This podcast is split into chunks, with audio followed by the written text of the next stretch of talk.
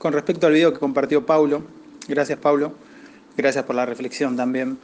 Casualmente ayer yo estaba tomando un café con una de mis mejores amigas que es facilitadora, entrenadora, coach en oratoria y, trabaja muy bien y tiene muy buenos resultados. Em, trabaja con gente importante, entre comillas, ¿no? a nivel, hablando a nivel financiero.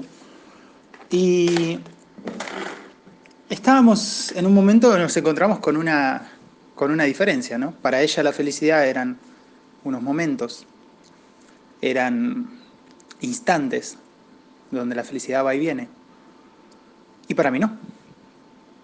Entonces yo agarro y le digo, lo que vos estás describiendo es alegría, no es felicidad.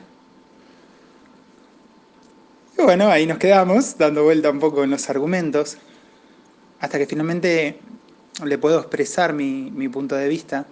Y yo le digo más o menos lo que dice este video. Para mí la felicidad es la certeza de que yo estoy en el camino correcto.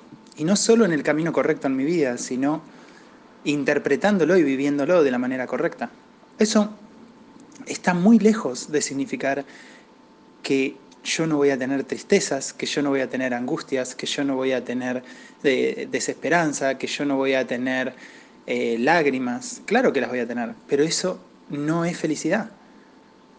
Eso es tristeza. Y dentro de la felicidad yo puedo tener alegría y tristeza. Entonces, ¿pero qué es felicidad entonces, no?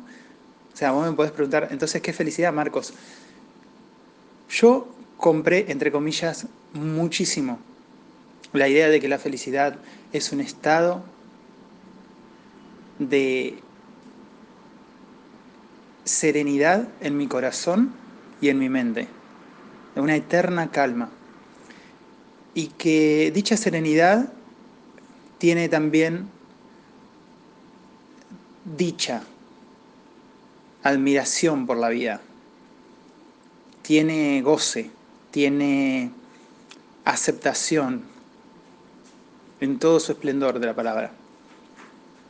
Si yo estoy en serena calma en mi corazón, en mi mente, y si yo soy agradecido y disfruto de las cosas, incluso puedo dar gracias por aquella tristeza, que por algo ahí está aunque más no sea por el hecho de que yo estoy vivo.